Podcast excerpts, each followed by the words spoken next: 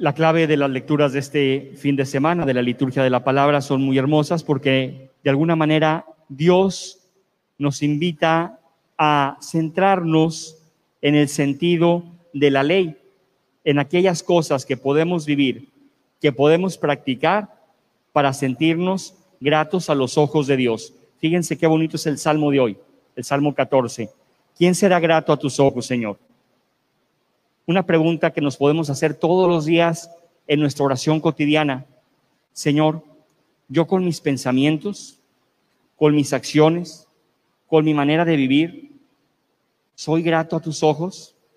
Ojalá que la respuesta sea un sí.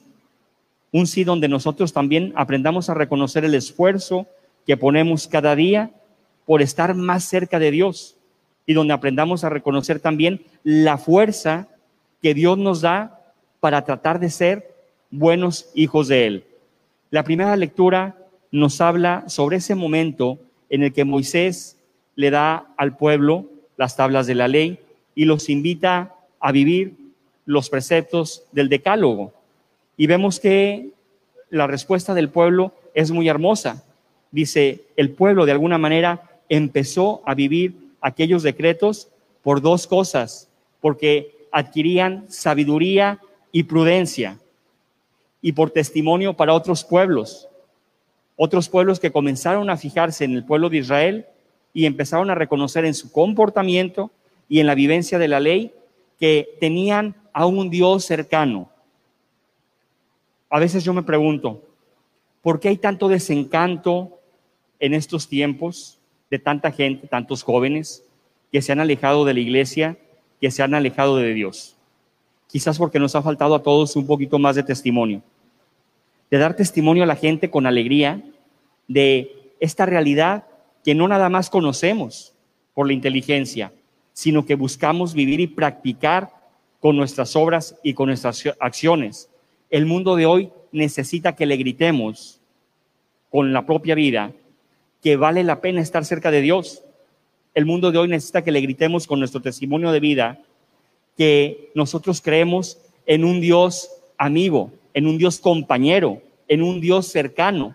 Esta fue la experiencia del pueblo de Israel. Esta fue la experiencia del Antiguo Testamento.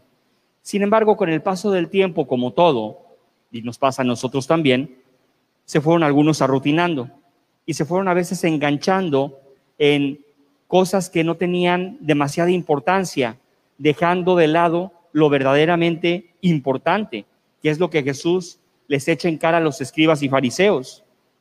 Dice, ustedes honran a Dios con los labios, pero no con el corazón.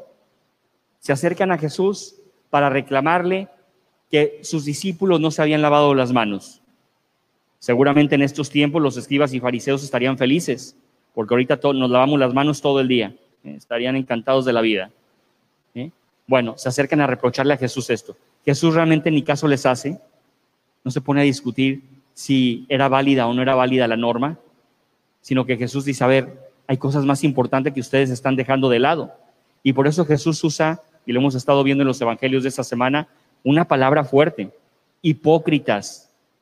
El Papa el miércoles pasado dio una catequesis sobre el tema de los hipócritas. ¿Quiénes son los hipócritas? Dice el Papa. Los hipócritas son aquellos que no están capacitados para ser felices el hipócrita es aquel que no quiere reconocer la verdad. El hipócrita es aquel que es sumamente egoísta. El hipócrita es aquel que se ha construido su propio nicho y vive abstracto de la realidad del entorno. Ese es el hipócrita. Y decía el Papa, ¿cuántos hipócritas hay también en la iglesia? Hay mucho hipócrita suelto. Buenos para exigir a los demás, malos para dar buenos para juzgar a los demás, malos para comprender, buenos para medir con una regla y con lupa las acciones, las palabras, el comportamiento del prójimo y llevan una vida de desastre. El hipócrita, para que entendamos mejor, el hipócrita moderno, son los haters actuales, que nada más están viendo a ver cómo llevan la contraria a todos. No son felices no son felices porque no están capacitados para vivir en la verdad. Viven en su nicho de egoísmo y de soberbia. ¿Cómo se sentirán algunos cuando escucharon el Evangelio de hoy?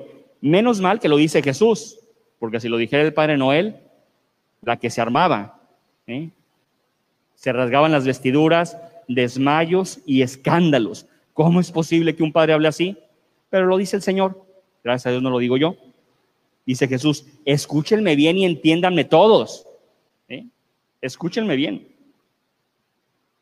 Fornicaciones, robos, homicidios, adulterios, codicias, injusticias, fraudes, desenfreno, envidias, difamación, orgullo y frivolidad. Eso es lo que carcome y lo que mancha y lo que hace desagradable a los ojos de Dios a cualquier persona. Qué hermoso que Jesús conoce de qué estamos hechos. Qué hermoso que Jesús sabe de qué pasta estamos hechos y sabe de qué padecemos y nos pone en advertencia. Nos dice, a ver, estas son las realidades que podemos padecer cualquiera de nosotros, que padecen ustedes, nos dice Jesús. Luchen contra esto. Vivan acercándose al Señor. La recomendación de la segunda lectura del apóstol Santiago es muy hermosa. Dice, si ustedes viven escuchando y poniendo en práctica la palabra, vivirán de acuerdo al decálogo. Y esa palabra se tiene que ver reflejada, dice el apóstol, en todas las acciones que ustedes hagan. ¿Cuáles son las acciones de una persona que vive de acuerdo al decálogo, de una persona que vive con un corazón abierto a disfrutar siempre de la palabra de Jesús. ¿Cuáles son las acciones? los actos de misericordia. Dice aquí algunos el apóstol Santiago. Visitar a las viudas, visitar a los huérfanos, atender a la gente en las tribulaciones y tratar todos de ayudarnos a, a guardarnos de este mundo corrompido. Estamos hablando de lecturas de hace dos mil años. ¿eh? la palabra de Dios no pierde actualidad. Parece que Jesús pronunció estas palabras hoy en la mañana y parece que el apóstol nos mandó la carta ayer en la tarde. Fíjense que qué hermosa es la palabra de Dios. Y el Señor nos invita a decir, bueno, estamos en este punto, échenle ganas. ¿Qué es lo que le interesa a Dios respecto a nosotros? que nos salvemos. ¿Qué es lo que le interesa a Dios de nosotros? Que seamos felices. ¿Qué es lo que le interesa a Dios, a Jesús, al decirnos todas estas cosas? Que tengamos una vida de equilibrio. Todos sabemos perfectamente que en los excesos sacamos siempre nuestra peor versión. Y pongan excesos de lo que quieran. Exceso de descanso, exceso de trabajo, exceso de lo que quieras, con todos los vicios que conozcas. En los excesos sacamos la peor parte de nosotros mismos. En el equilibrio aprendemos a disfrutar de todas las cosas de la vida y hay muchas cosas que son buenas, no necesariamente son malas. Con equilibrio se pueden disfrutar. En el equilibrio vamos nosotros también presentando nuestra mejor cartilla de identidad a los demás que es la del amor. En el equilibrio nos vamos capacitando a querer. El equilibrio nos ayuda a capacitarnos a comprender. El equilibrio nos da la facilidad de perdonar, porque no tengo exceso de mí mismo. El equilibrio me capacita para llorar con mi hermano, con mi hermana que ha caído, que ha resbalado y que necesita que le tienda una mano. El equilibrio me ayuda a quitarme a veces las escamas de la justicia y legalidad excesiva. Me ayuda a ser más tolerante, más caritativo. Yo les invito que estas lecturas del domingo son muy hermosas. Tómenlas después cada quien durante la semana para su reflexión y para su oración personal. Siempre la palabra de Dios tiene mucho que decirnos y es la palabra la que nos da fuerzas. La palabra de Dios son esas vitaminas que necesitamos para nuestro corazón, para nuestro crecimiento espiritual, para nuestro crecimiento y compromiso con Dios. ¿Quién será grato a tus ojos, Señor?